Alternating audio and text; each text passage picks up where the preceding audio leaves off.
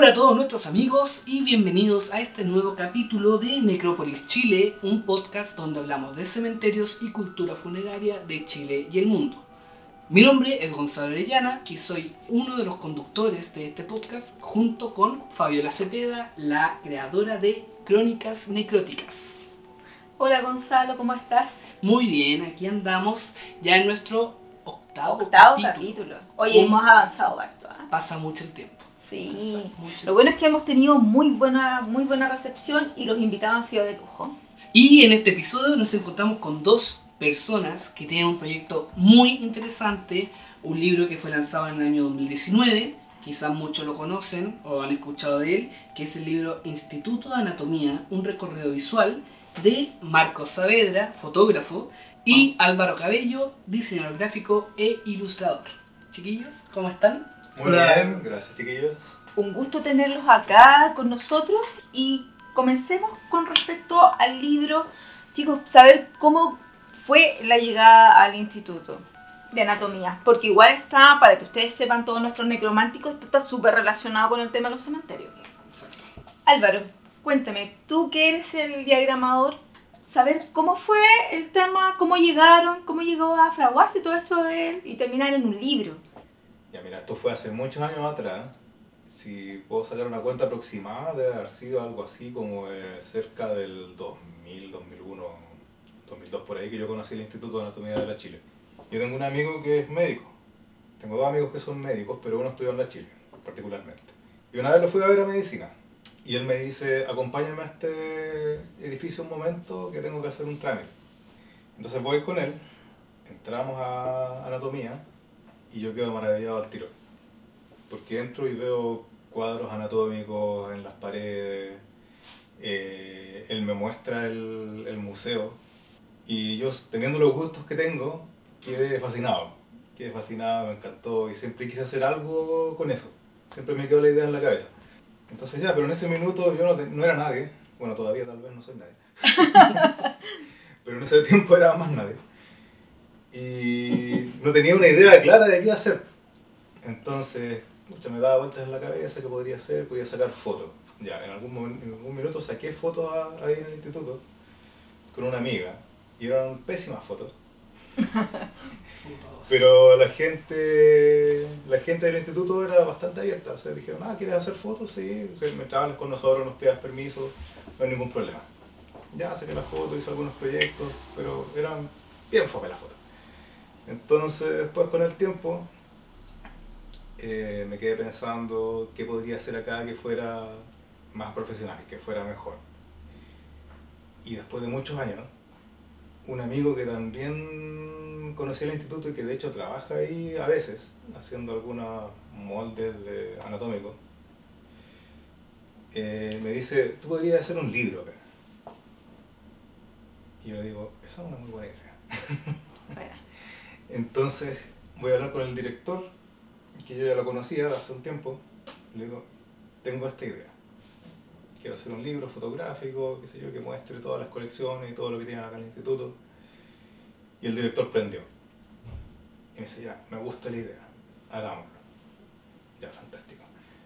Entonces empiezo yo a buscar a alguien que pueda ser fotógrafo, porque mis fotos no eran buenas. ya. Para nada. Yo podía poner la parte de diseño gráfico nomás. Y encuentro una persona que conocía por la vida, porque era el pololo de una amiga y qué sé yo, que era fotógrafo, le digo, trabajemos en esto, ¿qué te parece? Me dice, fantástico, hagámoslo. Empezamos a trabajar y habíamos avanzado un buen resto, pero después por X, Y o Z nos dimos cuenta de que no podíamos seguir trabajando juntos porque no estábamos en la misma sintonía. Así que le dije a esta persona, mira, sigamos por nuestra cuenta. Y yo me quedé botado en el proyecto sin fotógrafo. Pero justo había conocido al Marco hace un tiempo atrás. Y yo sabía que él era fotógrafo. Se lo ofrecí a él, el Marco me dijo, sí, me gusta, hagámoslo. Llegó el Marco, cambió al tiro el, el- El sentido del... eh, no el sentido, pero el, la dinámica. Ah. El Marco se puso a trabajar al tiro y dijo, ya, vamos. Y le puso mucha energía, empezó a sacar las fotos, no se demoró nada, y tuvimos el libro casi armado en unos meses. Así que esa fue la, la historia de cómo llegamos al instituto. Y Marcos, cuéntanos, ¿cómo fue el tema de...? Bueno, sabemos que tú eres fotógrafo. De hecho, Marcos tiene tremendas fotos, oye. eh, en su, para que todos los puedan seguir también en sus redes sociales. Y saber, pues, cómo fue el tema de, de, de la fotografía, en qué sentido, porque, a ver, en la fotografía uno puede tener varios sentidos para tomar, para tomar un tema. ¿Te inspiraste en algo? ¿Fue algo así? ¿O solamente fue llegar y, y ver cómo...? Porque también es, es como de tu gusto, ¿no? El tema de, del instituto. Claro, efectivamente, como, como Álvaro decía, tenemos como gustos afines en ese sentido, imagino que todos acá. Y cuando Álvaro me, me habla del proyecto, yo inmediatamente quedé como, como sí, por supuesto, así, por favor, muchas gracias por, por darme esta, la oportunidad. de- así que fui feliz a, a fotografiar un lugar que no conocía, porque no, de hecho tampoco sabía de la existencia de este lugar. Entonces, como que llegué a este lugar y, y me di cuenta que además teníamos prácticamente así como, como chip libre, por decirlo así, muy chileno, de, de poder entrar a donde quisiéramos, a donde fuéramos, era como que tienen lo que vayan donde quieran, así ahí están las llaves, pueden pasar donde quieran. Entonces creo que, que los primeros días igual fueron de, fueron de mucha sorpresa, de mucho como mirar el lugar y, de- de irme asombrando de cada rincón y de cada pieza con la que íbamos, con la que me iba encontrando. O sea, estamos hablando de un lugar donde de verdad yo podía llegar y había un balde con una cabeza partida en dos. Y yo lo podía tomar con mis manos y sacarla y traerla a mis manos. Y, entonces creo que, la primera semana fue muy de adaptación, de, de, de, de- fascinación y de vuelto loco, así, de, fotografiando para todos lados, pero también muy, muy, muy a la rápida.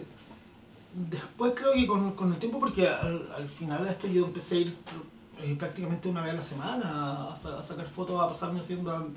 En ese tiempo podía pedir permiso en el trabajo. En realidad me escapaba del trabajo y llegaba a las 11 de la mañana al instituto y salía de ahí a las 6 de la tarde.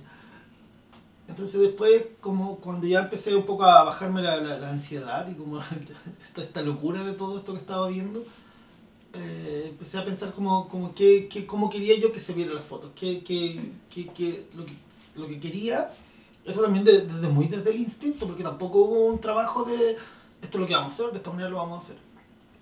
Como que sentí que quería que las fotos transmitieran el ambiente del lugar. Ya. como que, tú- que uno sintiera el, el frío que hace adentro, porque ese lugar es muy helado, Me imagino. es increíblemente helado, eh, tiene un olor muy particular y, y la luz que tiene es muy poca, es muy poca luz, es un lugar que, que en realidad en, en líneas generales es oscuro, no es un lugar como muy iluminado. Claro, pero eso también le añade a toda la, la Claro, mística. este, que sí, pues eso tiene todo ese ambiente, todo ese ambiente y era lo, que- lo que yo quería que se transmitiera en las fotos. Entonces, la mayoría de las fotos fueron tomadas como en alta exposición, en el fondo dejando la cámara con el obturador abierto para que captara la luz natural más que usar el flash. Empezamos a usar el flash cuando empezamos a hacer que las fotos como entre comillas de catálogo. Por ejemplo, cuando nos metimos al museo, que me acuerdo que, porque muchas veces yo, la mayoría del tiempo fui solo, pero algunas veces hicimos con Álvaro como equipo, como cuando hicimos las del, del museo, ¿te acuerdas que pusimos un papel blanco?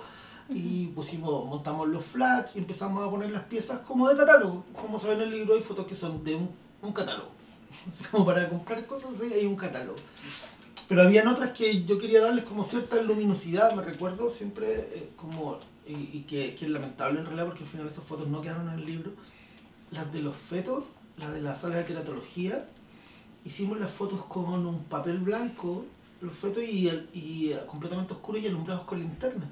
Yo me ponía con una linterna, ¿te acuerdas que mo- movíamos? Y yo Sí, con una porque yo no linterna conocía esa técnica, el Marco que me la enseñó. se dejaba el obturador abierto con una linterna, le tiraba luz y obtuvimos una luz muy bonita. en- que de hecho la, la portadilla del capítulo de teratología es una de esas fotos. La portadilla es la segunda foto. Y después esas fotos, ¿qué es lo que pasó? Que, que la universidad encontró que esas fotos iluminadas con linterna eran como demasiado tétricas.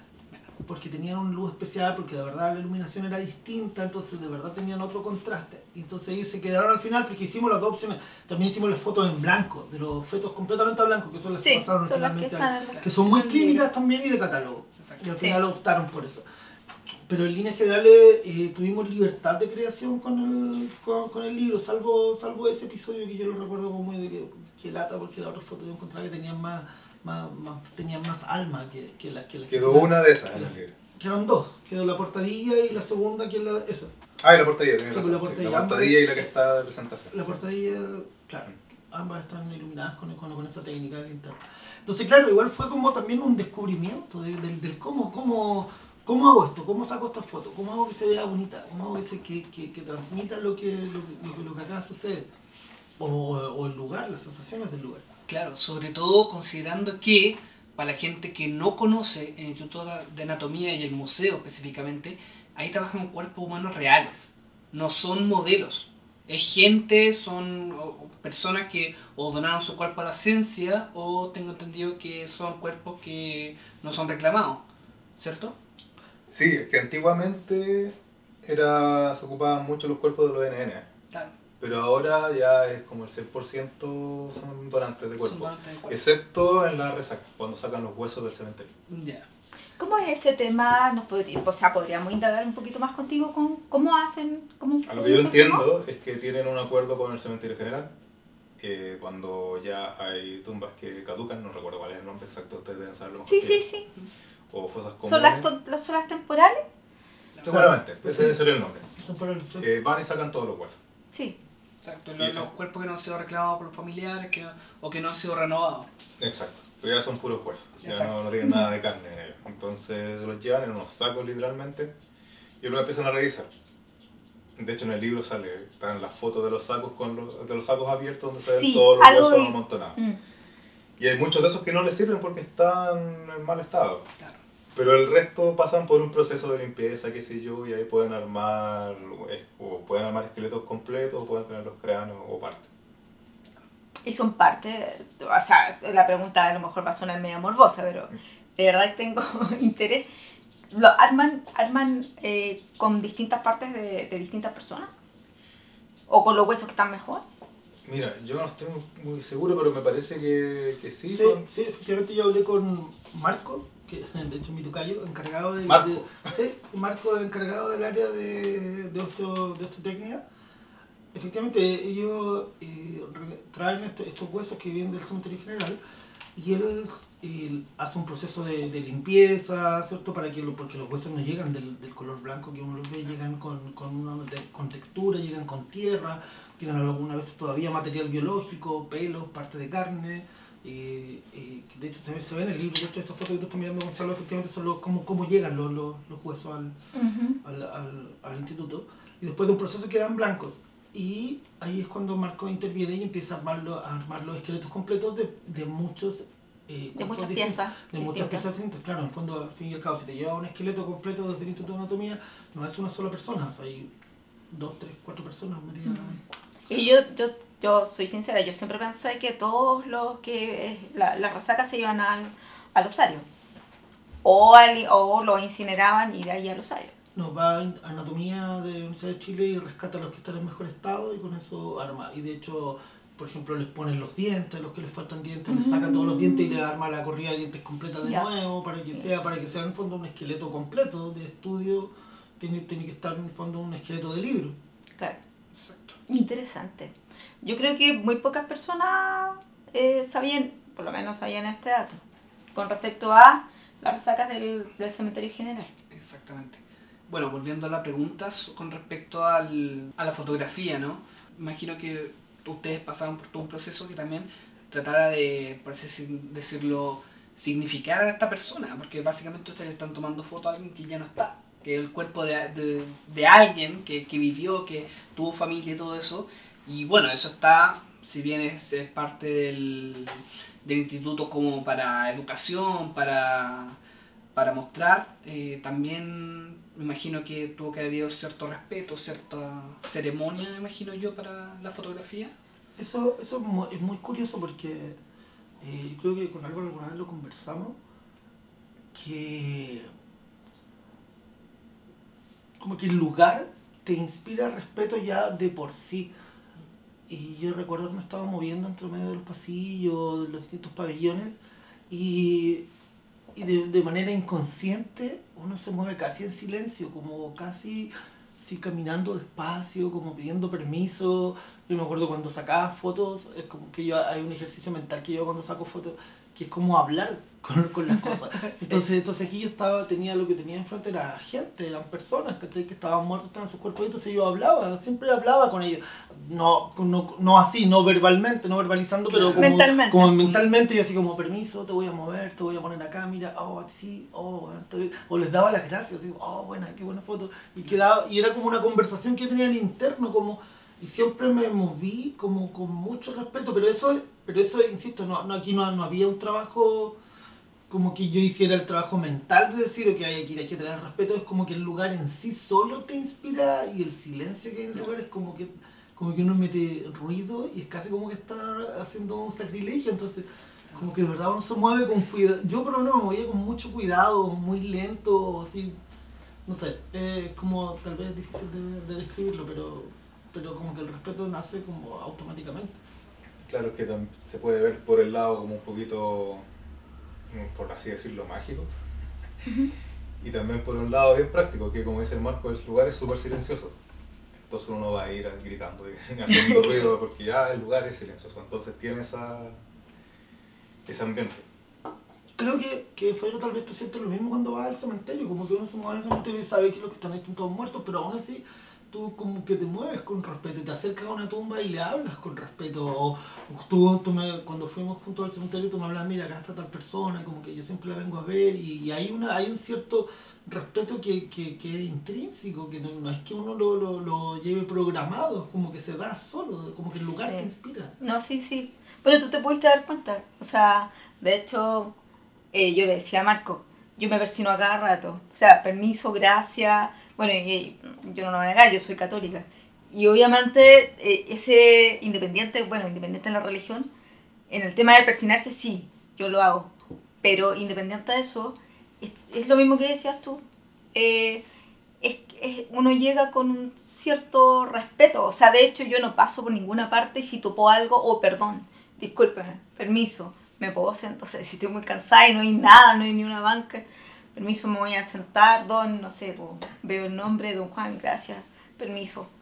Es, como eso, y, y como tú decías, es, es un tema mental, no es que uno esté hablando o vaya hablando por la vida, sino que eh, también lo mismo cuando saco fotografía en el cementerio, a mí me encanta, bueno, te diste cuenta, a mí me gustan las fotos, las fotos que son, que están en los nichos, generalmente los nichos son los que tienen más fotografías, y a mí me encantan, o sea, a mí es- hay una cosa que me alucina que son las fotos, Ese día Sí. encontramos muchas fotos. Muchas de- fotografías, sí, muchas. Son muy bonitas todas. Mira, sí. es curioso porque yo no soy creyente, pero yo hago lo mismo.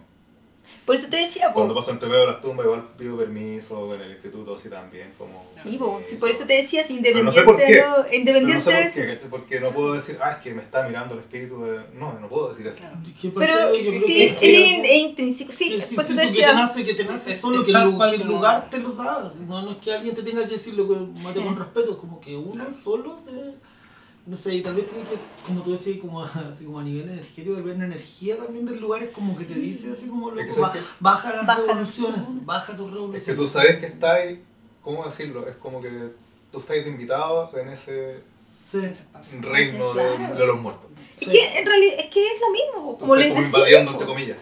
Es como ir, es como ir, es- por eso les decía que estaba súper relacionado con el tema de los cementerios. Porque en el fondo ustedes también están haciendo un trabajo con gente muerta. Con personas que ya no están. Y más, y más que, el, que el cementerio, ustedes están viendo un cuerpo. Viendo los huesos de una persona o, como nos acaban de contar, de distintas personas unidas en un mismo esqueleto. De hecho, claro, efectivamente nosotros es como, es como un- el paso más allá, porque ya no solo como que estás viendo el lugar donde está la persona, sino que tienes a la persona ahí encima de la mesa. Mm, sí. Y, no, y, no, y nos pasaron situaciones así donde de verdad te encontrabas con, con cadáveres súper frescos, donde quedas así como, como para adentro. Siempre me acuerdo de- del episodio cuando, cuando en, en el Instituto de Anatomía de la Chile hicieron una conferencia acerca de uroginecología y con, con, con estudiantes internacionales, de hecho la mayoría eran como alemanes o probablemente norteamericanos, porque de hecho la, la ponencia era en inglés y todo. Y el, quien, quien era el encargado de generar los preparados, cuando, cuando digo los preparados me refiero a los cuerpos, Jorge era el encargado de- de preparar los cuerpos que, que ellos iban a utilizar. Entonces Jorge me, me comentó, me dijo, me pidieron así 20 mujeres. Necesitaban 20 mujeres así lo más frescas posibles para ponerla en, en el pabellón de en el pabellón de disección. Entonces yo subí el pabellón de disección en el momento en que todo lo, toda esta gente se fue así como a colación, como en el horario, así como en el, en el brunch. y, y estaban todos los cuerpos de mujeres, pero estaban tapados. Y destapo a uno por mi curiosidad, porque quería verlo cómo estaban. Y eran mujeres que estaban, eh, a ver cómo lo explico para que la gente que no está viendo lo, lo, lo entienda. Tenían los tobillos amarrados y como muy cerca de la pelvis en el fondo. Como si estuvieran en cuclillas, pero acostadas. Ya. Y tenían, eh, le habían hecho unos cortes laterales en los muslos, como para poder ver todo el aparato reproductor, pero como por, de- por detrás. Como revisar lo- el aparato reproductor femenino desde los lados, desde los muslos. Y después cuando llegó esta gente, eh, la, la, la que era parte, me pude presenciar cómo ellos hacían en realidad la inspección y cómo iban como hablando de, de- de las distintas patologías que estaban observando, porque en realidad obvio todo eso era, era muy técnico y además en inglés. Entonces yo manejo inglés, pero ya a nivel técnico médico como que ahí estaba corto, pero, pero de verdad esa imagen así como de, de esos cuerpos frescos Fuerte. fue muy, es lejos una de las imágenes más importantes como que, que vi en el Instituto de Anatomía. Bueno, en el libro ustedes reflejan muy bien lo que es todo el proceso, desde lo que los huesos los traen desde el cementerio general. ¿Cómo, cómo fue hacer el registro de todo ese proceso? Sí, eh, bueno, eh, como, como lo comenté antes, el, el encargado también es Marcos, como mi tocayo.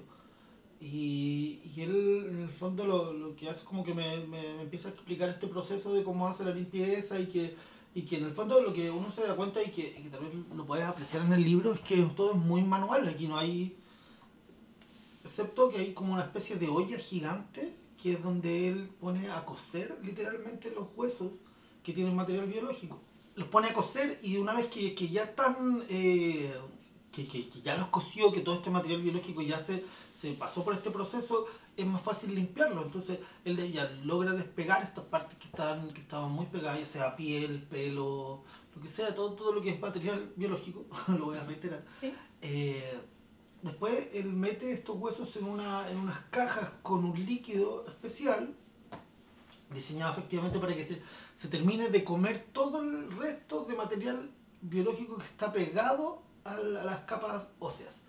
Entonces, de ahí él saca los huesos ya blancos, completos. También los vuelve a lavar, les pasa con un cepillo de dientes, literalmente un cepillo de dientes, pueden ver la foto en el libro, con un cepillo de dientes. Entonces todo es muy manual, de hecho su, su taller es como, es como entrar a un taller de, no sé, como el taller de un zapatero o algo así, hay un alicate, hay una Él es la borex. única persona, perdón que te interrumpa, ¿es la única persona que hace eso? ¿O hay más personas? eh? Él solo está a cargo de ese apartamento. Él originalmente eh, aprendió ese oficio de su papá. Su papá era el que estaba encargado del área de, este- de esta técnica de- del instituto. Y el papá ya después se retiró, se jubiló y él, y él aprendió el oficio así como, en- durante, durante su... Porque él estaba como que trabajaba... En el fondo, esto es lo, lo heavy, porque esa gente, ya sea Marcos o Jorge, que, que hace los preparados, como mencioné anteriormente, son auxiliares en el fondo. No, ellos no son, ninguno de ellos son profesionales de anatomía o profesionales de medicina, son auxiliares. Pero que han ido aprendiendo el oficio a medida de, los años que llevan ahí. Entonces Marco aprendió de su papá, ahí entonces es capaz de armar un esqueleto completo sin haber estudiado medicina jamás en su vida. Qué increíble. Bueno, eso sí, eso eran los oficios. Exactamente. Se, se iba traspasando el, el oficio, generación. Mm. generación en generación, de aprendí, de maestro a aprendí. Entonces son muy, muy buenos. Bueno, en el libro, tal como lo dice, es un recorrido visual. ¿Han pensado hacer alguna muestra fotográfica del, del libro o existió en algún momento un- una muestra? Porque me imagino que tienen muchas fotografías. O sea, aparte de las que tienen en el libro, debe haber muchas fotografías. Sí, hubo una idea de hacer, eh, si no me equivoco, una, hubo una idea de hacer exposición también. De hecho, hacer exposición no solo de las fotos, sino que llevando parte de las colecciones del instituto a algún lugar donde se iba a hacer la, O sea, la para que sea más asequible a las a las Pero quedó ahí. Quedó Quedó, ahí. Se conversó y quedó ahí como muchas cosas que que- ustedes saben quedan ahí cuando con- se conversan y Claro, No, no, sí, y sí. aparte igual se les complicó un, poco todo esto porque hicieron el lanzamiento del libro en 2019 y ya el 2020 empezamos con el asunto de la pandemia, que Sí, igual lo complicó todavía ahora, más. y ahora todo es complicado, así que Pero- que no, por el momento a- no se puede volver a hablar. Claro. Claro, Pero a futuro, ¿ustedes tienen alguna idea? A futuro sería fantástico, no lo hemos, tendríamos que conversarlo ya nuevamente, cuando ya se acabe el tema del bicho. Claro. Eh, a mí me encantaría hacerlo, yo creo que al Marcos también sería... Sería lo bueno, ya han hecho, la- el instituto ya ha hecho exposiciones de ese tipo, Ya, pero sin el respaldo del libro ni de las fotos. claro. Sí. O sea, que es un material que realmente tendría que, que estar en, en cada exposición de... Es que sí podría llegar a más gente, porque Sí. A mí lo que me llama la atención, y bueno, eh, yo creo que es un poco también lo que estamos haciendo con el marco en general. eh, estas cosas la gente no sabe que existen. Ese es el tema, eso es lo Sí. que a mí más me llama la, la atención. Son cosas que están acá, en Santiago, en la misma ciudad, y la gente no sabe que están ahí. Justamente. Entonces, y son muy interesantes. Entonces, si la gente realmente tuviera acceso a darse cuenta que esto existe, sería pero fantástico. Claro. Sería O sea, fantástico. no, Más no- allá de, de cuánta gente lee el libro, pero, Exacto. pero que sepan que esto está ahí. Es que, que claro, son tesoros que tiene la ciudad. puede, puede haber mucha gente que con este libro o a través de este podcast se pueden estar recién enterando que Santiago o Chile tiene un, un museo de anatomía que tiene cuerpo y que hay un espacio dentro del, del instituto que es un museo que la gente puede visitarlo y puede tener contacto de cerca con, con estas muestras, con, los, con la conexión de fetos que hay ahí. Exacto. que el- Imagínate que yo lo conocí de casualidad, por pura casualidad, porque un amigo estudiaba medicina y él tenía que hacer un trámite. Y fue por eso que lo conocí. O sea, el resto de la gente que no tiene un amigo que estudia medicina de repente Claro. no Claro. tener idea. O sea, eh, bueno, la gente que no, no sabe no, no sabe dónde queda ubicado, el Instituto de Anatomía de la Universidad de Chile se encuentra justo al frente del cementerio general. Está, de hecho, está frente al San José, al Hospital San José. está al frente, Está justo al frente. justo al frente del Hospital San Justo José, del nuevo Hospital San José. Bueno, el viejo está casi lado, pero... Exactamente, exactamente, por la calle Señarto, o sea, Claro, la calle como para que la Señarto, gente se pueda ubicar, sí. está también al lado del Sí. cementerio. Y es un lugar que se puede visitar eh, haciendo una... Bueno, ahora no por el bicho, por supuesto, pero es un lugar que se puede visitar con visitas guiadas programadas. Ah, excelente. Sí, porque yo sabía que ese lugar lo abrían para el Día del Patrimonio. Para el Día del Patrimonio también. Patrimonio, Entonces- Y es uno de, de- generalmente como de un horito. Siempre se hace una buena cola para visitar porque Sí, claro, no por- mucha gente lo conoce y le llama la atención. Exacto, y bueno, con lo mucho que a mí me gusta el Día del Patrimonio, yo sé que ah, eh, se presta para colas interminables, ¿sabes? Sí, Sí, no. para sí. visitar ciertos lugares. Hay que Entonces, ser- saber llegar temprano porque si no te vas a como entonces, horas para entonces las visitas guiadas son una mucho mejor opción. Ujú. Aparte, la, bueno, lo- lo- los guías, la gente que trabaja ahí son los que hacen la visita y a ellos les encanta hacerlas también, lo pasan Ah, bien, perfecto. explicando a la gente. A ellos les encanta mostrar lo que tienen. Le- les gusta mucho que la gente los vea y Ah, bueno, creo que también podría decir que hay un cierto morbo también que les gusta compartir con el resto de la gente. puede ser, sí, ¿por qué no? Sea, de, de cierta forma para ellos ser como el orgullo. El Así como orgullo, claro. la Y ellos, están vacunados porque ellos no sienten, no sienten nada. Pero claro, cuando uno llega recién... Yo me acuerdo que la primera vez que fui, estoy hablando de cuando yo fui con, con este amigo que estudiaba medicina, la primera vez que fui, yo me acuerdo que yo después salí a la calle y yo miraba a la gente y la miraba diferente.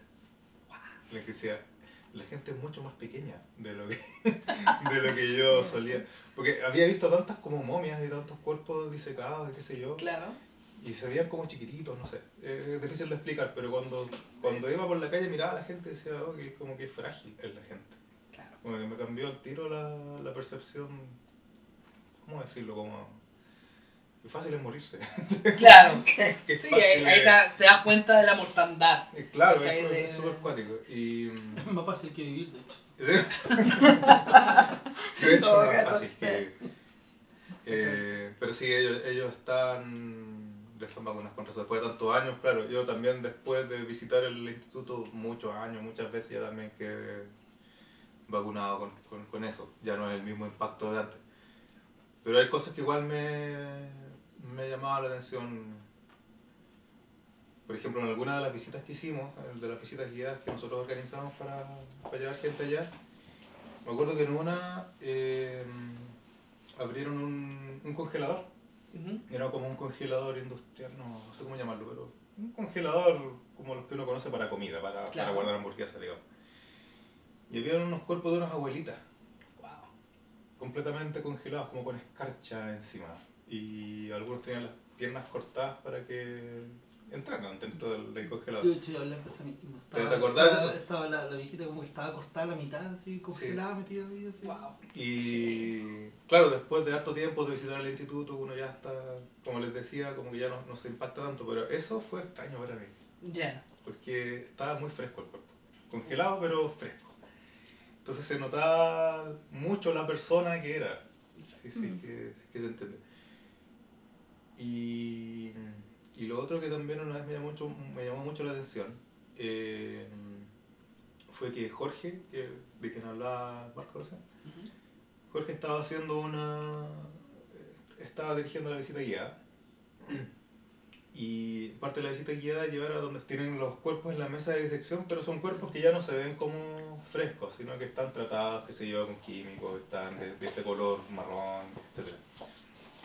Entonces Jorge estaba hablando, decía, sí, esta persona, qué sé yo, tenía, observen sus órganos que tienen tal y tal cosa. Y en algún momento dijo, sí, este caballero que está acá yo lo conocí, ¿no? Eh, nosotros nos juntábamos y él, nos- y él me conversaba tal cosa, y él era, no sé, un solterón, que qué sé yo, era bueno para tomar, y le contaba toda la historia del caballero. Oh, Y después estaba haciendo la visita guiada con el cuerpo ahí tratado del, ca- del caballero, mostrando su órgano y abriéndolo para que la gente tocara los órganos y decía, mira, aquí está tal cosa, tal órgano, tal cosa. wow. Y eso a mí me llamó mucho la atención porque conocer a alguien en vida, conversar con él y después que sea un La, elemento la, la muestra, De así estudio. parte de Sí, la es como- muestra es como, como- wow, sí. sí, dije, eso, eso sí, eso sí que es como más o menos fuerte.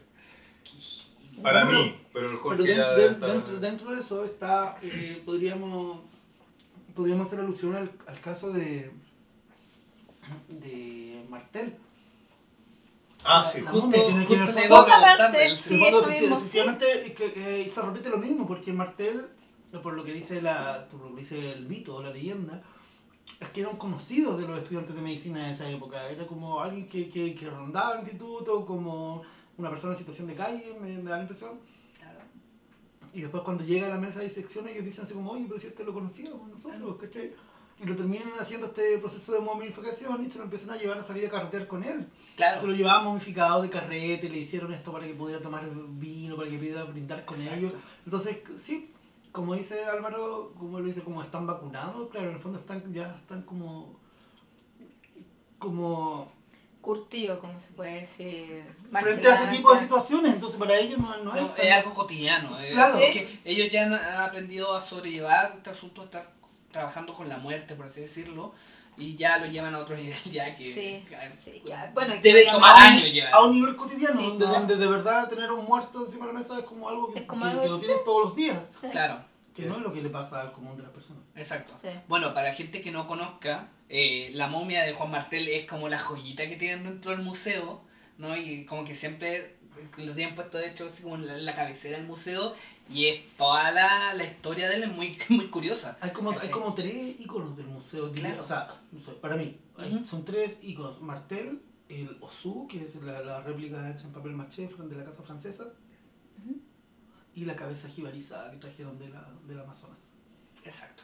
Sí, pues son como las tres joyas. Y ahí como que, bueno, el que más se ha conocido y le ha hecho reportaje, apareció en la tele, es justamente la momia de Martel, que para gente que no conoce, es un cuerpo modificado que, tal como nos explicaba Marco, eh, de una persona que conocía a los estudiantes, que cuando murió, lo- ellos lo reconocieron, le hicieron un proceso de modificación, y después los estudiantes se lo llevaban a los carretes, a la fiesta, le hicieron todo un proceso de articulación para que se tu- tuviera copa, para que fumara, creo, tengo entendido. Para que se tuviera una copa. Para que se tuviera tuviera copa, copa y brindara con ellos. Y brindara con ellos y lo llevaban al carrete y era como la estrella, el alma de la fiesta, siendo que estaba muerto.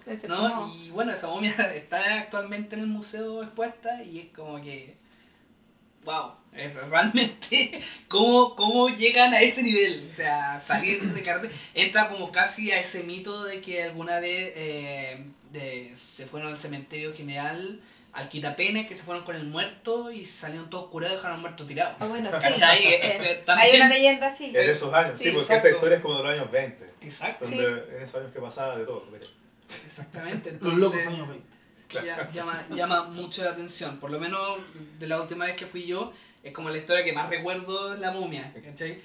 Pero a propósito de, ¿ustedes tienen alguna pieza o alguna, algún lugar como que más les marcó durante el proceso de la la elaboración del libro dentro del Instituto de Anatomía? Mira, a mí no sé si, te- no sé si podría escoger un favorito porque uf, No, son muchos. sí, hay muchos favoritos, hay muchas Pero cosas que para mí son, que- están dentro de los favoritos. Pero bueno, Martel es uno de ellos, pero Martel, claro, tú miráis la momia de Martel y es una momia. Nada más, pero la historia detrás es buenísima. El otro es el Osu, que es como el niño símbolo de- del instituto, que eh, es curioso porque el Osu está ahí de... Ah, bueno, para la gente que no sabe, el Osu es un modelo anatómico del siglo XIX de un humano completo, en este caso masculino, hecho en papel maché.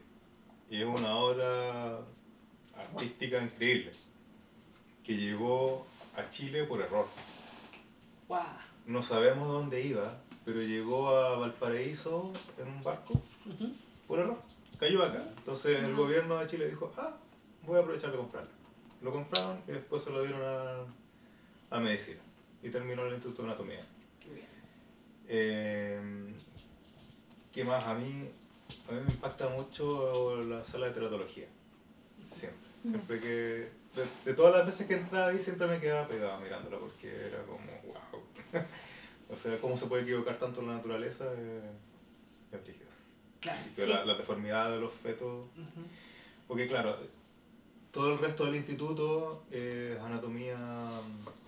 No sé cuál es la palabra técnica, pero es anatomía normal, o sea, de cuerpos normales. Qué Claro. sé yo, tú tenés cabeza, torso, pedazos, lo que sea, hueso y todo. Pero es anatomía normal, Claro. de gente que no tenía ninguna deformidad, pero la parte de, teratología son puros fetos deformados. y Las deformidades son terribles a veces, Sí, es una cuestión sí. impresionante. Entonces, nunca, nunca dejé de entrar a la sala de teratología y fue indiferente para mí. O sea, siempre me quedaba pegado mirando los fetos. Claro. De hecho, hay muchas de fotos de teratología que no, que no, Que no, que no que quedaron. no quedaron en el libro por, porque consideraron que eran demasiado crudas. Me imagino.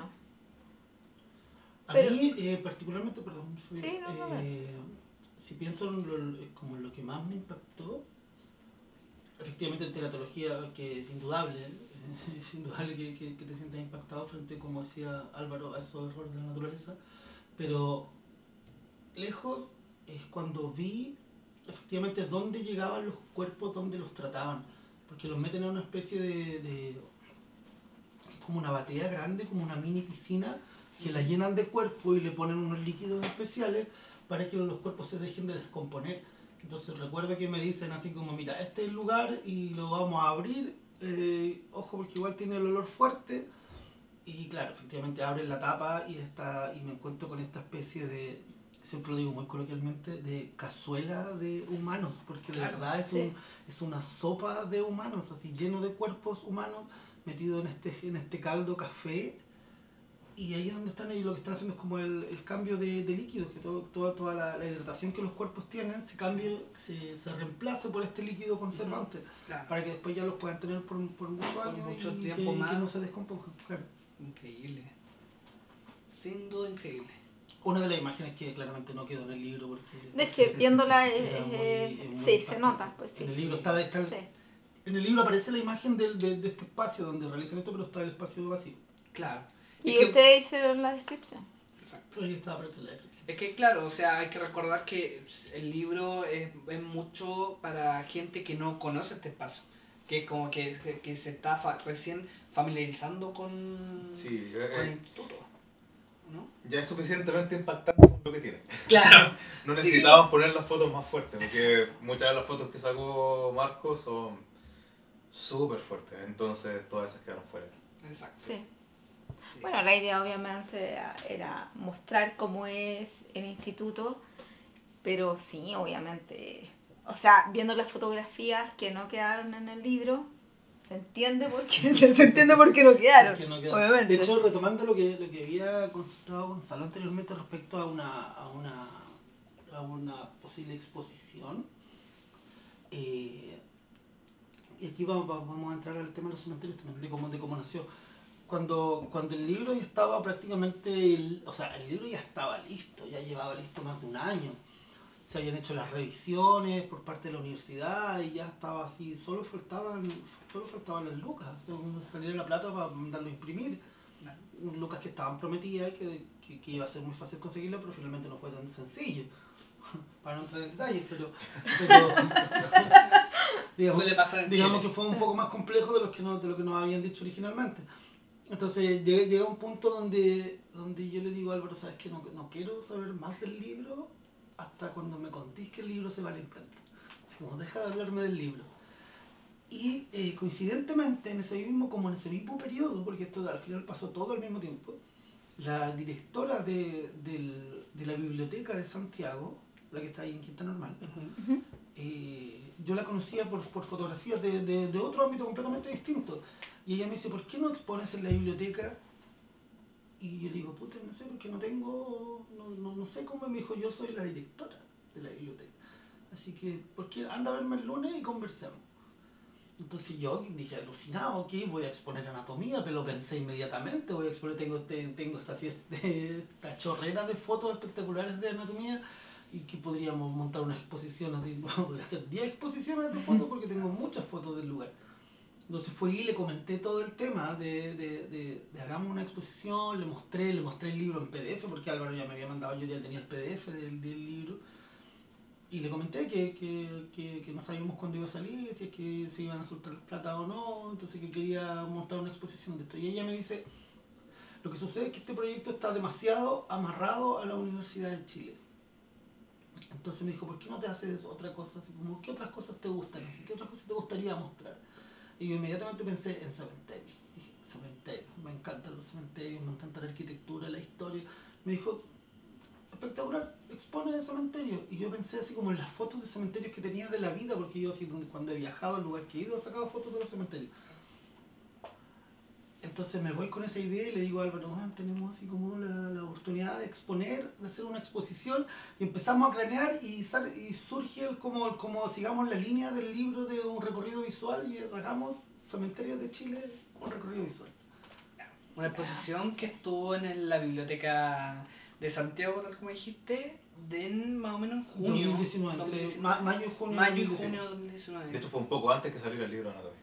Que, que fue como en paralelo, porque lanzamos la exposición y como que justo en, el- en el- lo que estábamos trabajando en la exposición, Álvaro me dice, "Bueno, el libro se va a ir a la imprenta, entonces fue como casi al mismo tiempo. Sí. Sí, eso fue en mayo, junio, y el Sí. libro lo lanzamos en julio.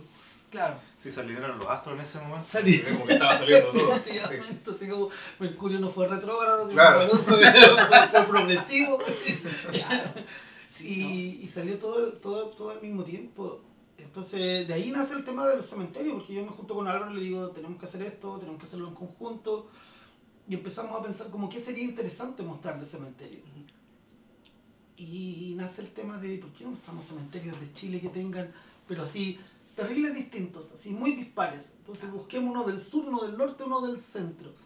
Y hacemos así como mostramos así los, los distintos. Literalmente un recorrido por, por los cementerios a través de tres cementerios. de- Claro, en el fondo, porque era mostrar tres, Era tres, resumen. tres, eh, era representar tres puntos diametralmente distintos de la geografía chilena. O sea, teníamos por un lado el norte, con el seco, ¿cierto? Desértico.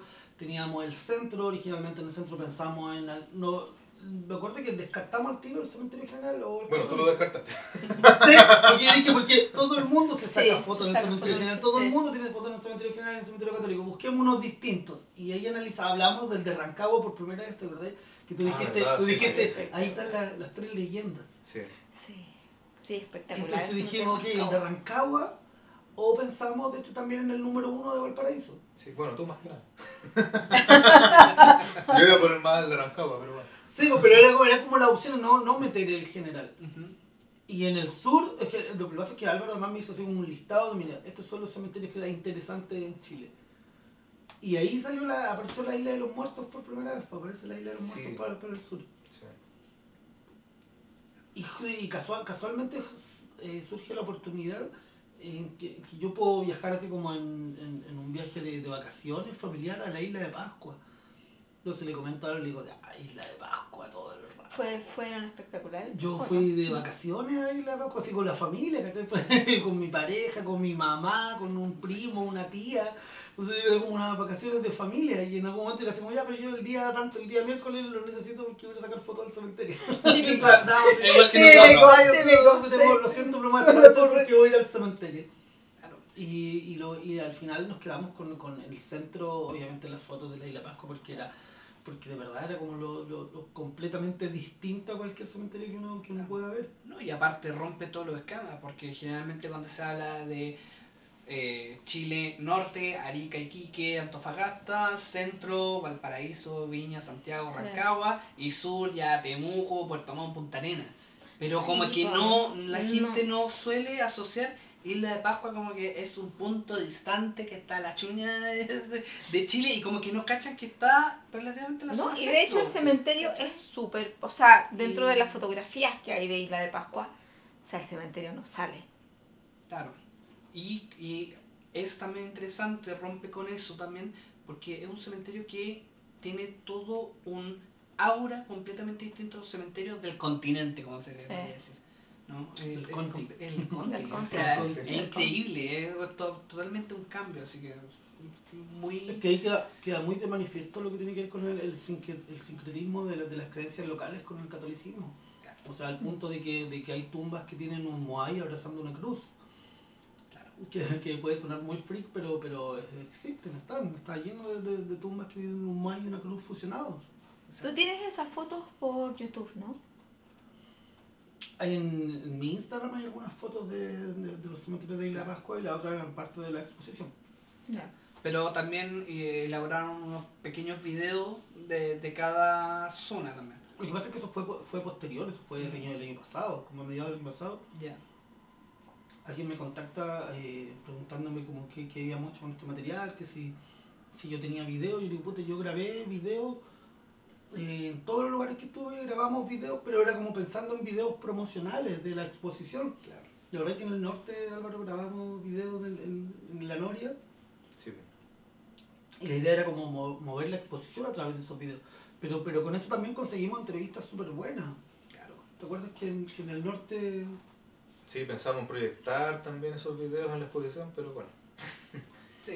No claro, se puede hacer. muchos proyectos, entonces como eh, eh, a raíz de eso yo tenía mucho material en, en video grabado con la cámara, y, pero la mayoría era como grabado en el celular nomás, así como muy mal. Y me contacta alguien de una productora X y me dice así como, ¿por qué no, no convertimos esto, este material en microdocumentales? Así que tengo una idea. Y, y yo tenía ese material y dije, bueno, ok, ya, si hagamos algo con esto como que sea entretenido.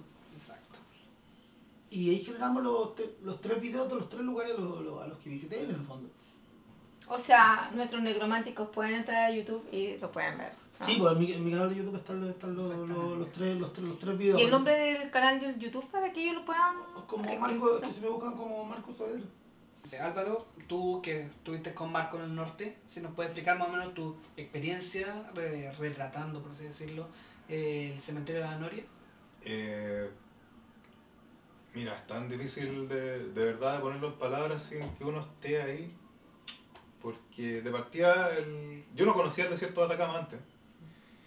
Y hay, hay diferentes partes en el desierto, hay unas partes que tienen, no sé, más concurrencia de vehículos, qué sé yo, pero hay otras partes que están más alejadas. Y la Noria particularmente está en un lugar muy alejado, que si uno no Sí. sabe llegar, no, tú has ido. No, he visto la ruta. Ah, es que quiero, que de verdad que quiero, tengo muchas ganas Ya, de ir. bueno, Pero sí lle- hemos visto, he visto la A ruta. nosotros nos llevaron gente, gente local que sabía dónde nos estaba llevando. Y de partida el, el, el paisaje es como Marte, como bueno, siempre dicen que el desierto de Atacama es Marte, qué sé yo, esto como ultra repetido, pero es verdad.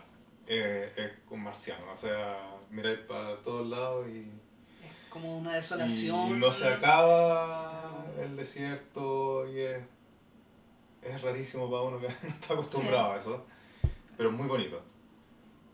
Y lo otro que, que es como lo más impactante para mí es el silencio, es, es pero increíble. O sea, lo único, lo único que escuchas son sus pisadas.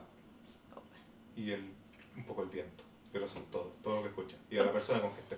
Porque el cementerio de la Noria, bueno, el cementerio de la Noria del, del norte, o sea, es como el, el cementerio hito en el norte. O sea, ha venido gente. Han hecho reportajes extranjeros, han hecho reportajes en el cementerio de la Noria. Sí, he visto también. Es que lo merece. Mira, nosotros visitamos cuatro, fueron cuatro cementerios en el norte, Marco, ¿o te equivocas? La Noria, eh, Pozo del Monte. Pozo del Monte, Victoria, eh, Eslavonia, Laguna, sí. Laguna Sur, Laguna Norte. Ah, verdad, cinco, cinco. Seis. Seis. Laguna Sur, Laguna Norte. Ah, Laguna Sur, Laguna Norte. sí. Pero, ¿cuáles eran los que eran? Había unos que estaban como entre comillas en uso. ¿no? Victoria. Victoria Victoria, el que el el parecía, el que parecía como un campamento. Eh, que lo eso que parecía como- lleno de casitas, ese es Victoria. Claro, viste. Para mí ese fue el, el menos impactante porque era como ya. Ok. Pero aún, pero aún así la, la, la, la tipología, la arquitectura del cementerio es muy, es muy particular porque como te decía, es como parece como un campamento, tú lo ves de lejos, desde la carretera, y son, está lleno de casuchas porque está- son casitas, está lleno de casas, de mini casas. Algunas tienen, ¿te acordás que algunas tenían rejas? sí. Sí, había unos como, como que eran como de, de segundo piso. Me recordó un poco a México, de hecho. Eran muy Pero- particulares del cementerio de, de Victoria, pero ahí siguen uso. sí. De hecho, habían muertos como de, de, de ese mismo año.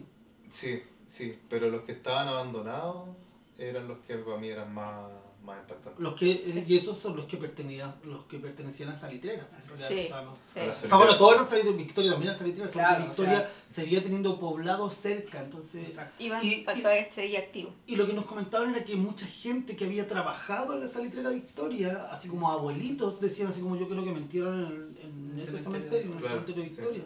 Exacto. sí. ¿Cómo se llamaba el que estaba? ¿Cuál era el que estaba así subiendo a la carretera? Es la bonía, Ese era la es la bonía, el que estaba arriba, como en la Sí. que estaba como escondido, que no se, no se Eh, veía es- Eso era muy extraño porque, claro, uno iba por la carretera en auto y no iba a tener idea jamás que había un cementerio arriba. Claro. Entonces, claro, de repente con la camioneta nos metíamos hacia arriba, saliendo a la carretera, por unos caminos que claramente no estaban hechos para que se metieran en un vehículo. Claro. Y de repente había un cementerio ahí, al lado de las antenas gigantes, que no sé si eran de electricidad o qué, que alimentaban a la- las mineras. Y hay un cementerio lleno de cruces de los años 20, así, con Mm. huesos afuera, y es como, ¿y esto? ¿Y esto? ¿Qué hace acá? Así. Claro. Y bueno, claro, nosotros visitamos seis, pero hay muchísimos más que nosotros no conocimos, Mm. nos decían allá. Claro, del de la Noria es más emblemático porque creo, creo que es uno de los que está más alejado. Para llegar allá fue un tremendo viaje. Y aparte está, a ver cómo decirlo, están las ruinas del pueblo, que son puras murallas. No, no, Sí. no se ve nada más, solo las murallas. Y arriba en un cerro está el cementerio. Entonces el cementerio domina el pueblo. O sea, la gente que vivía ahí miraba al cementerio para arriba. Wow. Que sabían lo que le venía. Claro. Claro. Y el cementerio de la Noria, claro, como les decía, como está en medio de la absoluta nada, es muy eh, silencioso. Y ahí sí que están todos los, todos los huesos afuera. Muchas de las tumbas. Wow. Incluso hay algunos que tienen todo el pelo, la ropa, los zapatos. Claro. Y uno los mira y dice, oh sí, es, es gente. Claro. Era- no, no son solo, no son solo unos huesos, era. O sea la gente que vivía acá, que trabajó en la salitrera, aquí está. Exacto. O sea, la gente que ha podido viajar al norte, no, generalmente, es muy común de repente ir en la carretera y como que al fondo ves unas manchas negras y como que te acercas por la carretera y te das cuenta que son cruces. Y como que hay un, hay un cementerio ahí. Y es como que te, te ponía a explicar cómo vivió esa gente. Porque, ¿no? tal como dices tú, es como inhóspito, no hay nada. Y pensar que ahí antes hubo un pueblo, hubo una salitrera, hubo gente trabajando de sol a sol y que hacían su vida ahí y que obviamente después el único vestigio que queda de esos lugares son los cementerios. Sí, es un poquito sobrecogedor, Claro. sinceramente, es un poquito sobrecogedor eh, ver lo aislado que terminan los cuerpos de esas personas. Claro.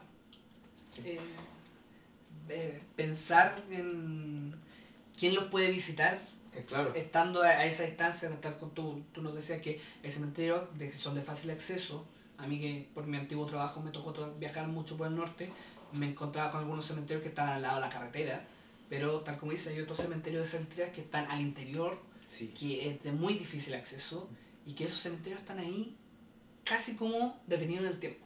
Sí, completamente. Sí. Y uno empieza a mirar la, los epitafios que tienen, porque no, no hay lápidas en realidad casi.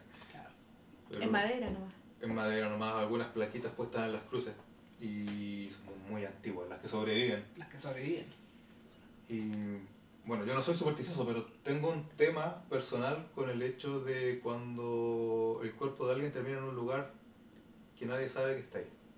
Ujú. No sé si, si, si pueden entenderlo. No, sí. Como cuando se pierden los, los cuerpos en, no sé, en el mar, en el bosque, qué sé yo, me, hace- me provoca algo. En este caso no es así porque es un cementerio, pero sí tenía algo similar en el hecho de que está en un lugar tan apartado y tan desolado. Exacto. Sí, lo, lo, lo, lo particular de esto fue que cómo, cómo llegamos a estos cementerios. Álvaro me manda la lista de, de, de- de los cementerios interesantes que estaban dentro y estaba la Noria dentro de, de, lo, de lo que me enviaste. Estaba la Noria y me acuerdo estaba el cementerio inglés. ¿Lo Sí. El cementerio inglés, al final no, no, no lo conocí. Nunca pero estaba, pero estaba la Noria. Y eh, averiguamos que, que la Noria era, pertenecía a la municipalidad de Pozo Almonte. No me acuerdo cómo fue que, que llegamos a, a- al fondo del departamento de cultura de, de, de Pozo, al, de Pozo Almonte y nos, nos, nos, contactaron con Juan Barrientos como, como un guía. De hecho la municipalidad nos puso una camioneta a la que al final nosotros igual nosotros tuvimos que poner benzina, pero, pero ellos pusieron una camioneta y nos pusieron a Juan Barrientos como guía. Que, que eso fue así fundamental, porque sin Juan no hubiéramos llegado a la Noria, porque de verdad la Noria está metida en medio del Sí. desierto. Mm. Así donde de verdad, si tú no conoces el lugar, te puedes perder Sí. fácilmente. Fácil. De hecho, nos contaba que gente se había perdido en el, en, en el lugar. Entonces, Juan fue un, un personaje como, como, como muy importante en todo lo que fue la investigación del, de, de los cementerios, porque él nos llevó a los cementerios de, la, de, de las salitreras. Él nos llevó- para todos lados, sí, si no, no hubiéramos hecho nada. Sí, pues sin él no hubiéramos llegado a ninguna parte, nos llevó a conocer todos los, los cementerios que, era- que, que estaban medianamente cerca, porque igual la Noria estaba retirada, no sé, a 45 minutos de Pozo Almonte hacia el sur. O sea, el- el- Sí. es cosa de la, la zona norte, tal como estaba explicando, cada salitrera tenía su cementerio. Sí. Entonces, en son, son muchos lugares dentro del desierto que están ahí aún a la espera. Él nos hablaba, Sí, nos hablaba sí. eh, de hecho, de aproximadamente 150 cementerios en, Claro. en- Más o menos, en el sí. desierto. O sea, la época de la explotación del salitre eran muchas las salitreras que habían. Entonces, obviamente, eso también dejó Mm. muchos cementerios que Es que cada uno tenía su, su, su, su ciudad, por sí. Claro, Cada uno era una pequeña metrópoli. exactamente. Exactamente. De hecho, eh, creo que la, la conversación con, con Juan Barrientos y con, con Edwin López, que era el encargado de la Oficina de Cultura y Patrimonio de Pozo Almonte, él no- nos describió lo, lo que significaba el trabajo en La Pampa. Y eso a mí personalmente me cambió completamente la visión de la exposición, porque originalmente la exposición para mí era como mostrar cementerios distintos y que eran bonitos, pero distintos. Y él viene y nos mete el concepto de, de, de- en el fondo, de, de como hacernos tomar conciencia de quién eran las personas que estaban ahí enterradas. Porque los cementerios del desierto están abandonados, literalmente abandonados, saqueados, como Álvaro decía, están los huesos ahí encima, porque va gente y se roba, y se roban los cráneos y pasa. Es súper común ir a ese cementerio y que hayan tumbas abiertas. O sea, pero ahí había gente que trabajó y nos empieza a contar la historia de, de, de- del fondo del sufrimiento obrero que significaron las salitreras, los enganchados y todo, y viene y no y, me- y me acuerdo que nos, nos da una frase que a mí me, me queda para, para la memoria siempre y nos habla de los museos del silencio. Dice estos verdaderos museos del silencio. Y esa frase me caló así terrible, hondo, así como del, sí, pues son como museos del silencio. Entonces, como que eso eh, después de eso yo fui, fui al sur a, a Tortel y Álvaro no me pudo acompañar y fui solo, pero también como que ya fui con otra disposición distinta a conocer el cementerio de, de la isla de los muertos.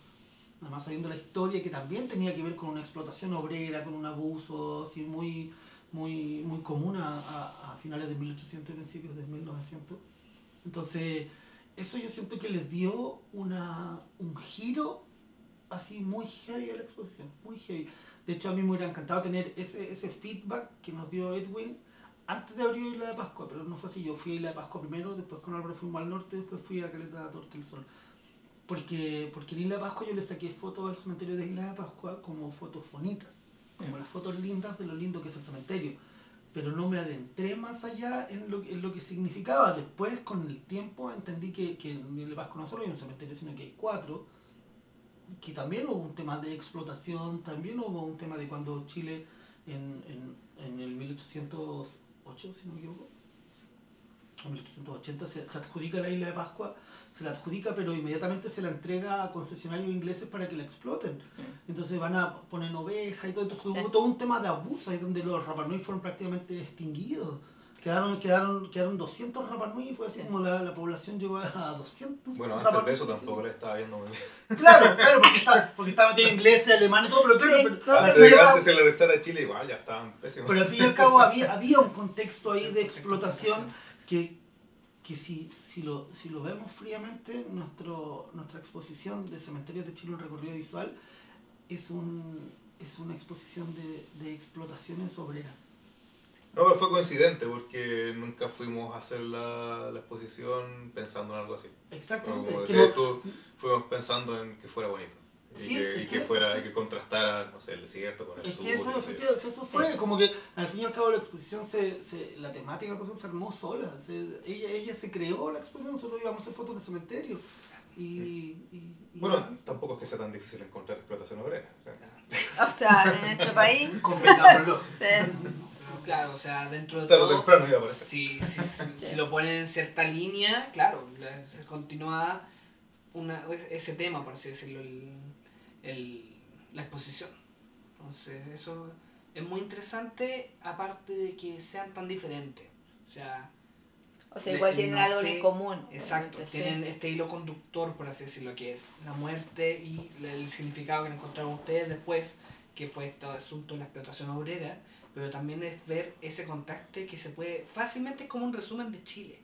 ¿cachai? Al norte, que tiene todo lo que fue la explotación salitrera, el desierto, el sol, el, el viento, el silencio, el frío de la noche. Ya después la zona centro, que con todo lo que ustedes están, nos están explicando recién de Isla de Pascua. Y ya después lo ocurrió en la isla de los muertos de Tortel, en el sur, que digamos que no es como una historia tan conocida tampoco. O sea, uno generalmente uno puede hablar de la isla de los muertos y te pueden decir qué película es esa. ¿Cachai? Como que se pasan mil rollos antes de pensar que efectivamente hubo una- hay una isla en el sur de Chile. Una película de zombies. Claro, que, que- No, claro, no. pero que hubieron trabajadores que fueron abandonados. Sí, o sea, sí. o sea, era increíble. No sé si Marco, que, que él- le tocó viajar ahí a esa zona de Tortel, ¿no? nos puede explicar un poco sobre la, la historia de la isla de los muertos. Bueno, eh, lo que sucede en el fondo en, en, en Caleta Tortel y en la, la, la conocida ahora como la Isla de los Muertos, que por demás es patrimonio nacional ahora en este momento, es que una, la, compañía, la compañía explotadora del río Baquer, lo curioso es que las compañías se llamaban compañías explotadoras, lo cual, La ironía, Se me había olvidado ese Sí. detalle, sí. lo cual dice mucho de joder. La compañía explotadora del Baquer va a Chiloé y Puerto Montt a reclutar trabajadores para la, la tala de, de, árboles en islas que estaban abandonadas en, en ese sector de la desembocadura del río Baquer. No existía la caleta Tortel todavía, esto estamos hablando del año 1905. Entonces, mucha gente, y aquí por eso eh, hago hincapié en que se repite la historia, porque son aquí son los enganchados del Baquer. Como en la salitrera eran los enganchados del sur, gente del sur que ya no trabajaba en la salitrera, con promesas de riqueza y un montón de cosas. Acá estaban los enganchados del Baquer, que eran la gente que les prometieron así como que hay que ir a cortar madera y con esto se van así, lo, la mejor, el mejor trabajo del mundo. Y los depositan en, en una isla X, que no es donde está el cementerio. Y a ellos los tienen que ir a buscar en el, en el mes de, de, de abril, tienen que ir a buscarlos para que para sacarlos de la isla porque los tenían cortando madera, a- material y todo, y tienen que ir a buscarlos en el mes de abril. Y resulta que la empresa no llega en el mes de abril y, y esta gente empieza a darse cuenta que, que se están quedando sin provisiones. y que la empresa no aparece, y estamos hablando de que este el año mil, a principios de 1900 no, no había un celular, no, Claro, no no, había forma de comunicarse Claro, no- rápidamente con ellos. no tenían, tenían cómo comunicarse. No tenían cómo, estaban incomunicados, ellos solo estaban la- esperando que la empresa los fuera a buscar y la empresa nunca llegó. Finalmente ya así como eh, se, se desata una, una epidemia de escorbuto dentro de los, de, de los trabajadores y se empiezan a morir, así como todos los días empiezan a morir de dos, de tres, de cuatro diarios, empiezan a, a- a morir día a día. Y frente a esta, a esta mortandad ellos deciden en el fondo eh, eh, hacer un pequeño cementerio para empezar a enterrar a sus compañeros. Y así es como nace la isla de los muertos. Y esto ellos lo hacen en una isla que está con continua, donde estaba el campamento del Bajo Pisagua, que, que era el, el sector se era conocido como Bajo Pisagua. En, en una isla aledaña ellos crean este cementerio eh, bien, para, para, en el fondo, para encargarse de los cuerpos que estaban teniendo sus compañeros, hasta que dentro de eso se les ocurre en el fondo mandar a un vigía a una isla que, que, que, que daba hacia el Océano Pacífico a esperar la pasada de algún barco, porque esa era la ruta que tenían los barcos de, de, empezó que de Punta Arena a Valparaíso. Entonces, ahí estuvo un, un vigía durante ¿qué? 15 días haciendo como guardia solo, así en una playa, hasta que logró ver un barco que fue el Araucanía, en el fondo al que le hizo señales de humo literalmente, y este barco se desvió y el Araucanía fue el que rescató a los obreros que, que, que, que quedaron de ahí, porque ahí mu- murieron aproximadamente 60 personas y, y lograron rescatar a 200, pero esto fue en septiembre, o sea, en el fondo esta gente pasó el invierno completo abandonado ahí, imagínate, el invierno en la región de Aysén, en una isla rodeado de agua. No, no es lo- no son las mejores condiciones. Efectivamente, y ellos pasaron el invierno completo. Y ahí queda este cementerio ahí a- abandonado, en el fondo. Mucho tiempo después empieza pa- mediante la inquietud de los familiares, del, del dónde están los cuerpos de sus familiares, y los obreros van comentando que están en una isla enterrados y hasta que, hasta que se llega a, a este lugar y después con el tiempo en el fondo adquirió el, el nombre coloquial de la isla de los muertos. Claro, o sea, realmente una historia que No, muy poca gente lo conoce. nadie conoce. No. Entonces, igual era fue es muy importante que ustedes tomaran este cementerio y mostraran su historia y también nos mostraran el estado en que está la, actualmente. ¿no? Porque eso también es muy impactante comparado con el norte, que está todo desolado, arena, vacío, y el contraste de la isla de los muertos, en que están literalmente es un bosque de cruces, por así decirlo, Sí. dentro de un bosque de árboles y que a estas cruces de madera le han crecido mucos y tienen vida y, y tienen, qué sé yo, fauna de pájaros, cosas así. Es que en el fondo Sí. esa, cuando nosotros nos planteamos la exposición, eso fue lo que pensamos, en como hagamos algo que sea completamente, diametralmente distinto entre un punto y otro. Entonces teníamos el, el norte, que sabíamos que iba a ser desierto, la- la- una paleta de colores tirada al, al amarillo, al, al naranjo, ocre. claro, al ocre. Y sabíamos que el sur nos iba a dar una, una paleta de colores verdes, así maravillosos, así Sí. musgos y todo eso. De hecho, cuando, cuando Álvaro me muestra la isla de los muertos, lo que pensamos como eso. Y yo, de hecho, dije, eso es lo que quiero, esas cruces llenas de musgos. Pero también sin saber la historia, porque en el fondo la historia la fuimos averiguando después, como con el tiempo. Pero, pero originalmente la, la, la, la exposición se planteó como un tema estético, como, como una estética, como tres estéticas diametralmente opuestas. Entonces tenemos por un lado Isla Pascua llena de flores, llena de, de, de tumbas y de lápidas hechas de piedra volcánica, ¿cierto? Y muchas flores natal, entonces hay mucho color dentro de la- del, del cementerio de la Además con figuras obviamente icónicas de la Y con figuras icónicas efectivamente de, de las creencias Rapa Nui. Mm. Entonces teníamos esa, esa paleta de colores gigante, teníamos el, el norte con sus colores amarillo, ocre y naranjo, y teníamos el sur con su paleta de verde increíble. Entonces ese era- ahí teníamos listo, esa era, se planteó como una estética, ahí tenemos tres estéticas distintas, amarilla, floreado, verde. claro. Pero claro, pero, pero ahí ahí es donde vuelvo a decir que, que en el fondo la exposición se, se, se crea sola. Exacto. Sola, sola nace como el, como aquí hay todo un trasfondo que, que social detrás de, de la existencia de este cementerio. Sí, no, da, da para pensar Sí. suficiente sobre cada cementerio. O sea, al final Sí. cada cementerio tiene una historia. Bueno, y al final es como, como lo que siempre hemos dicho, cada vez que vas y conoces más con respecto a, a, a lo que quieres hacer o dónde vas a apuntar, es- te cambia toda la perspectiva. Conocer la historia, a eso me refiero. Por supuesto, por supuesto que sí, por supuesto que sí, la historia te da un, te da un, un una, una parada completamente distinta, una mirada distinta a lo, a lo que estás viendo, valga la redundancia. Exacto. Justamente. Completamente.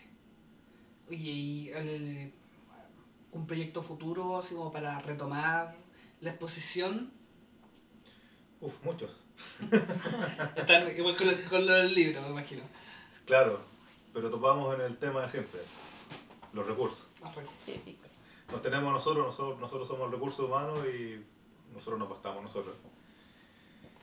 Eh, pero siempre es complicado la producción de las cosas que queremos hacer. Eh, entre varias ideas que hemos tenido, los cementerios de Chile queríamos hacerle un libro también, Que Oh, sea realmente Sería bueno. cementerios de todo Chile, más que tres.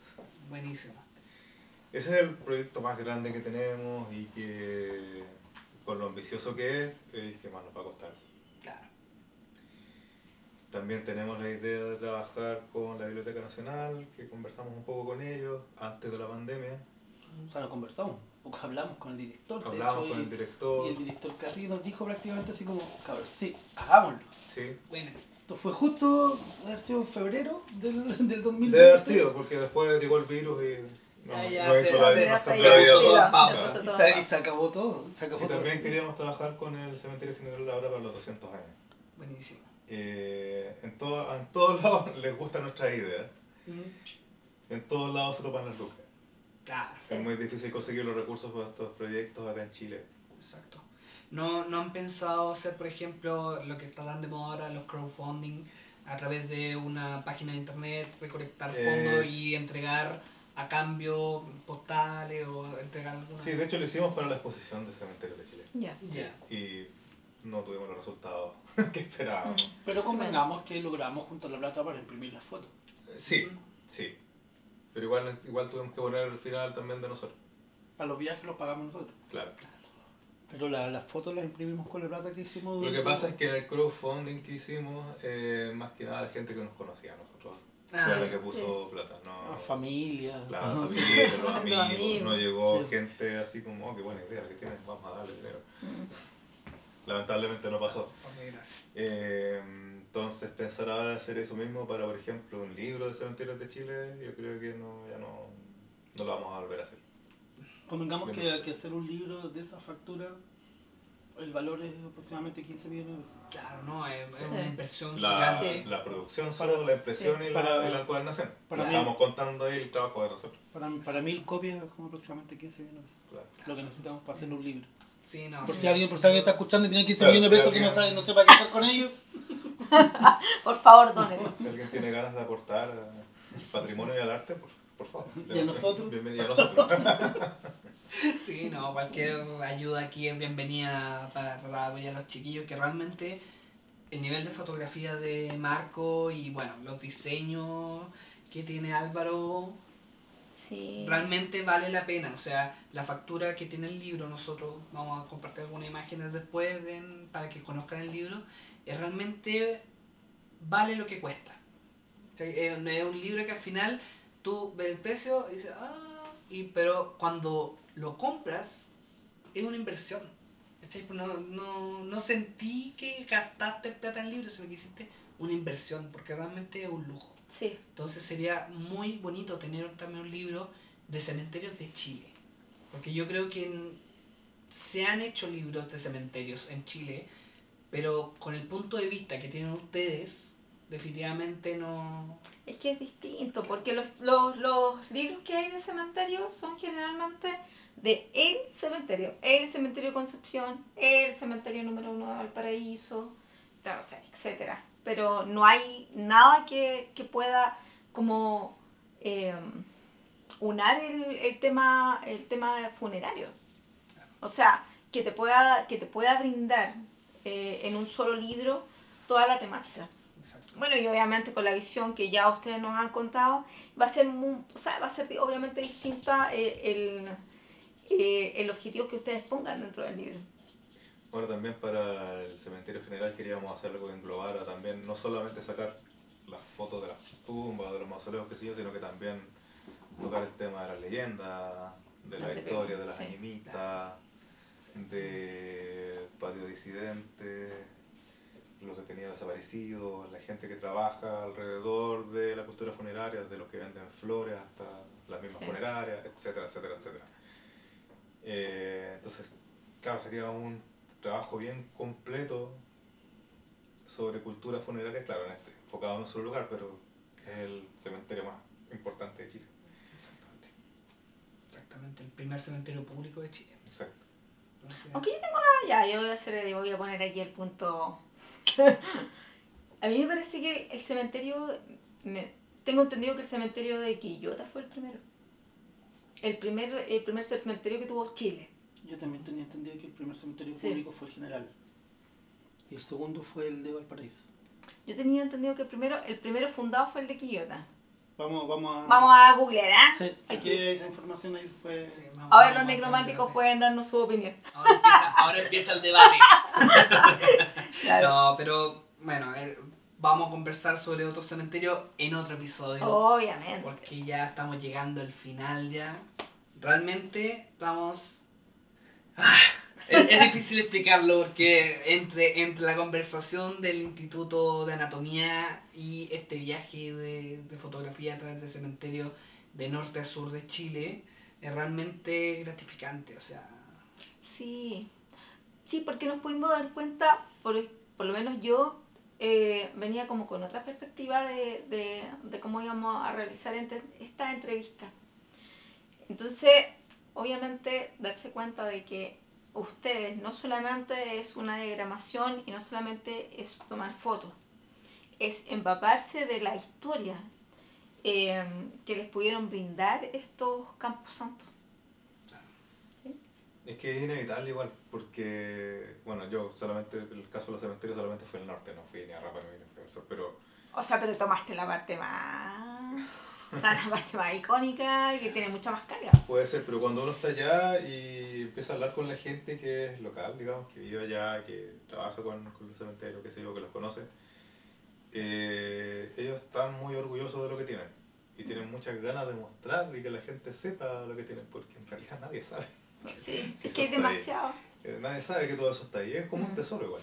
Sí. Entonces eh, es inevitable empaparse de eso y que te llegue también por el lado emocional. claro. Y que deje de ser solamente una pega de técnica de oh, sacar fotos y, que, y que se vean bonitas y, y diagramarlo después. No es que no, no, no puede ser indiferente a la historia. También pasa de cierta forma también en el instituto que uno se empapa de las historias de cómo se creó, cómo la gente llegó allá, la gente que trabaja, eh, los donadores de cuerpos, etcétera, etcétera, etcétera. Entonces deja de ser solo técnico, como insisto. exactamente. Claro. Así que, eh, ¿Dónde podemos encontrar el libro? De ustedes, ¿dónde se puede adquirir para que todos nuestros necrománticos que tengan, que hayan, bueno, obviamente que se hayan interesado en el libro de Instituto de Anatomía de la Universidad de Chile, un recorrido visual de Álvaro y Marcos, eh, ¿dónde lo pueden encontrar? Bueno, el libro nosotros no lo llevamos a librería porque cuando hicimos el intento de llevarlo a la librería el precio se iba a elevar demasiado. Como que Ya. la librería no, nos recortaban tanto que era prácticamente así como no pagarnos nada por el libro. Entonces decidimos solo eh, difundirlo de, man- de manera como autodidacta, claro, Ya. nosotros, mi- nosotros mismos. Entonces eh, me lo pueden pedir a mí o se lo pueden pedir a Álvaro a través de nuestras redes sociales. En este caso lo que más estamos usando es Instagram. Entonces mi Instagram es... eh, como me pueden buscar como Marco Saavedra, no, no, no, no tengo otro, no, no hay ningún seudónimo. Y Álvaro lo mismo, también como Álvaro Cabello. Álvaro Cabello, Álvaro guion bajo cabello guion Sí, bajo. lo mío es Marcos guion bajo Saavedra guion bajo PH de fotógrafo. Y ahí también Y- podemos apreciar un poco el trabajo de ustedes. Sí, de hecho en, en mi Instagram hay un, hice, hace poco hice un reel eh, hablando un poco del, del libro, y mostrando el libro porque Sí. mucha gente no, no, no sabía que existía el libro ni sabía de lo que se trataba. Entonces está ese material ahí pueden... Y con nosotros directamente pueden adquirir el libro, no hay, no hay otra manera. Pueden comprarlo en, en- en el Instituto de Anatomía directamente, pero solo si compran una caja, porque ahí lo, lo están vendiendo pero solo por cajas. Wow. Claro, Ya, bueno. mayor. Claro. como Ya, venta para instituciones. Sí, Ya. como para instituciones, pero si, si lo quieren comprar al detalle directamente con nosotros. No, pero buenísimo. El libro es un tremendo rescate que los chicos hicieron del Instituto de Anatomía de la Universidad de Chile.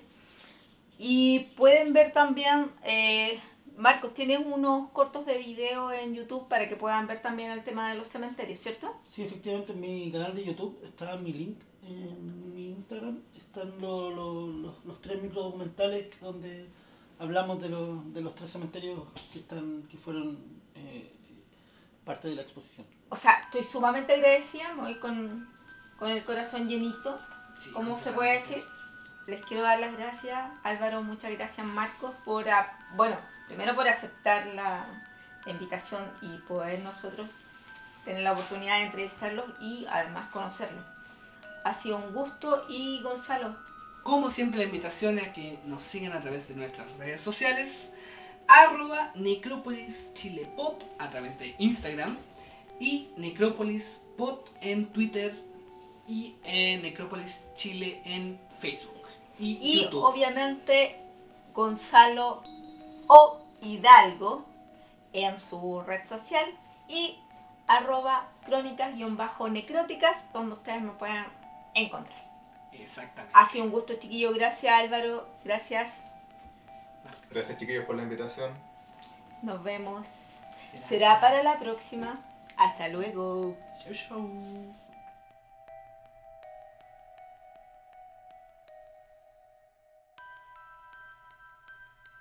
Este episodio de Necrópolis Chile se grabó en un estudio manteniendo distancia social entre nuestros invitados y presentadores, siempre respetando los protocolos de prevención de COVID-19 y grabando en una comuna en fase 2.